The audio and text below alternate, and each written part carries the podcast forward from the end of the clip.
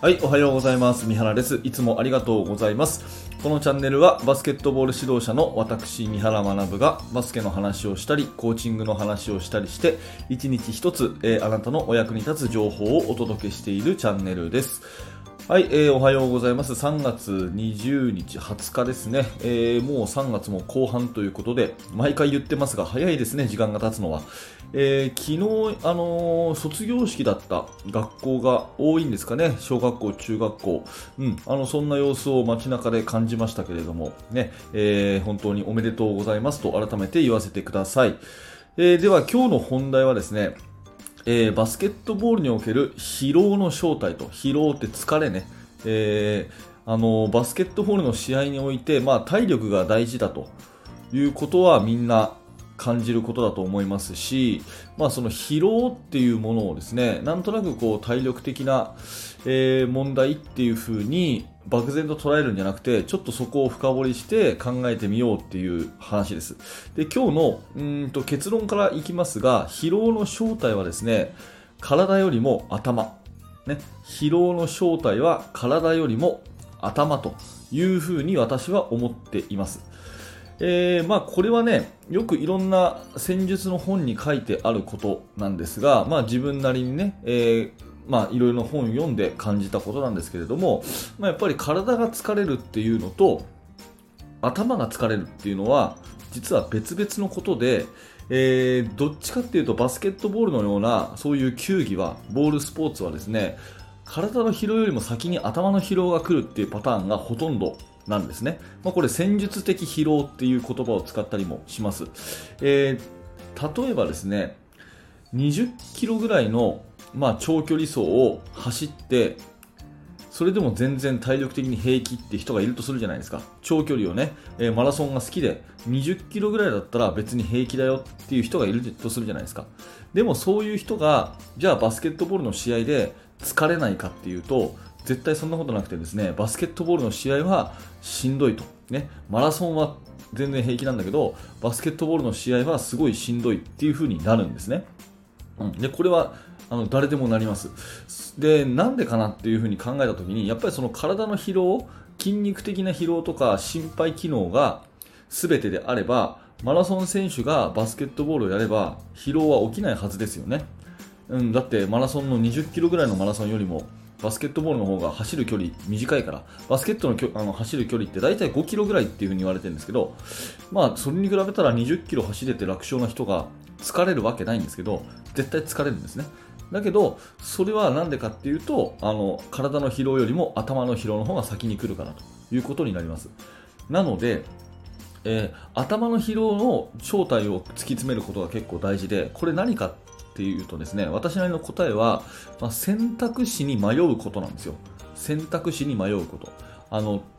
まあ今日はね、うん、どの靴を履いていこうかなとかね、うん、今日はお昼ご飯何買ってこうかなとか、えー電車は何両目に乗ろうかなとかですね、うんあのー右足から歩き出そうか左足から歩き出そうかとか、まあ、人はですね意識するかしないかは別にして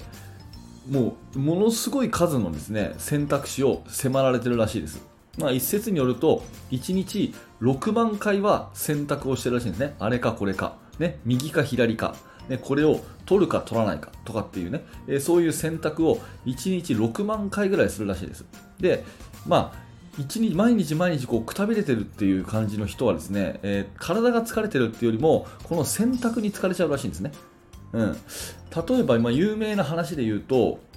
このアップル iPhone とかを作ったね、えー創業者のスティーブ・ジョブスさんはもう亡くなってますけどね。スティーブ・ジョブスさんはとにかく物を作るっていうこと仕事に頭を使いたいので他のですね私生活の余計な選択をなるべくしないようにしたということで有名で、まあ、服装なんかももう迷わずね、えー上は黒のタートルネック下はジーンズそして靴はニューバランスの靴と、ね、タートルネックに、えージーンズに靴はニューバランスの靴ってもう決めてたらしいんですよ今日は何着てこうかなっていう選択肢を人生からなくしたらしいんですね。それによって頭を疲れさせないようにした。まあ、これ結構有名な話なんですね。まあ、そういうことでですね、いろいろとこういう時はこう、ね、この時はこう、服はこれとかね、えーあ朝食はこれとかね、えー何でもいいんですけど、全部の選択肢をもうあらかじめ決めとく人は頭が疲れにくくなるって話です。もう一回言いますね。選択肢に対してあらかじめ決めとくことができれば疲労は起きないっていう話なんですね、うん、でバスケットボールの試合にじゃあ置き換えるとですねやっぱり自分で判断してディフェンスの状況を見てプレーするとかねそういうことは大事になってくるんですがなるべくなるべくもうジョブズの服装のようにやることを決めとくチームの方が疲労は起きないってことになります。例えばオフェンスのエントリーの仕方。マンツーマンオフェンスだったらこういうプレーから入ろう。ね。カッティングをしてからピックアンドロールでまず最初に攻めようっていう風に決めとくのとディフェンスの状況に応じて全て判断しましょうっていう風にするのとではあのディフェンスの状況に応じて判断しましょうっていう方がなんとなく聞こえはいい。その方がねいろんなプレーが出てきて良さそうだけど実は頭の疲労が先に来ちゃうんですね、うん、なのでそうじゃなくてなるべくなるべくやることを決めとくってことです。自分たちのオフェンスはこれをやろう。で当然それをやろうとしたらディフェンスはこう来るからその時のカウンターはこう攻めよう。この時はこうしよう。この時はこうしよう。スティーブ・ジョブズの服装のようにもう始まったら何するかを決めとくっていう範囲が広ければ広い方が頭の疲労っていうのはなくなるということになります。で逆にね、えー、相手チームを疲れさせるっていうふうなことを考えた時にこの考えもやっぱり使えてじゃあ相手チームにですねいろんな判断をですね、えー、させるってことですね、えー、ジョブズで言うとタートルネックを着ようとした時にいやいや今日はこれ着たらどうっていう風に急にね、えー、スーツを差し出すとかねいやいや、これの方がいいかもよっていう風に、えパーカーを差し出す。で、ちょっと迷わせるみたいなね。そんなようなイメージかなと思うんですけど、ディフェンスをいろんな種類のディフェンスをやってですね、ゾーンかなと思ったらマンツーだったとか、プレスかなと思ったら引いたとかですね、来ないかなと思ったら急に当たってきたとか、誰がローテーション来てるか分かんないとかですね、いろんなことをやって、体力を奪うっていう、その体の動きを奪うっていうよりはですね、頭の判断の回数を多くさせるっていうことが疲労の正体なんですね。だから試合に勝つために体力がやっぱり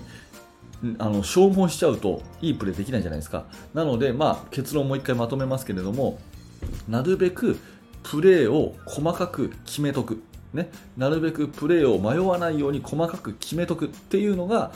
疲れない唯一の方法とで逆にそれを逆手にとって相手を疲れさせるんだったらいろいろ選択肢を与えていく、まあ、そんな風な形で戦術を、ね、構築すると、えいいのかなというふに思います、まあ、今日は、ね、戦術的疲労ということで体の疲労よりも頭の疲労の方がバスケットボールは先に来るよと。で日常生活でも同じだけれども選択肢をねたくさんある選択肢をなるべく消すような最初から準備しておくようなそういう風な頭の使い方だと迷わずに疲れないししょっちゅうしょっちゅう判断しなきゃいけない状況だと頭が疲れちゃって、え、それがいわゆる、疲労の正体ですよというお話です。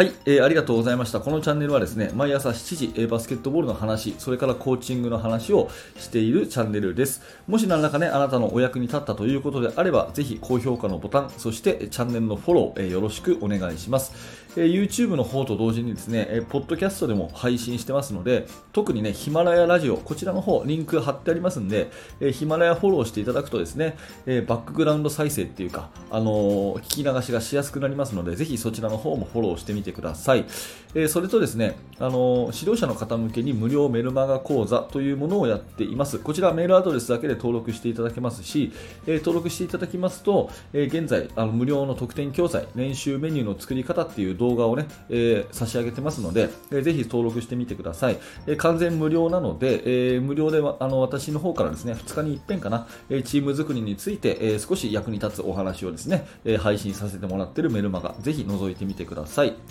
はい、えー、本日も最後までありがとうございました。三原学でした。それではまた。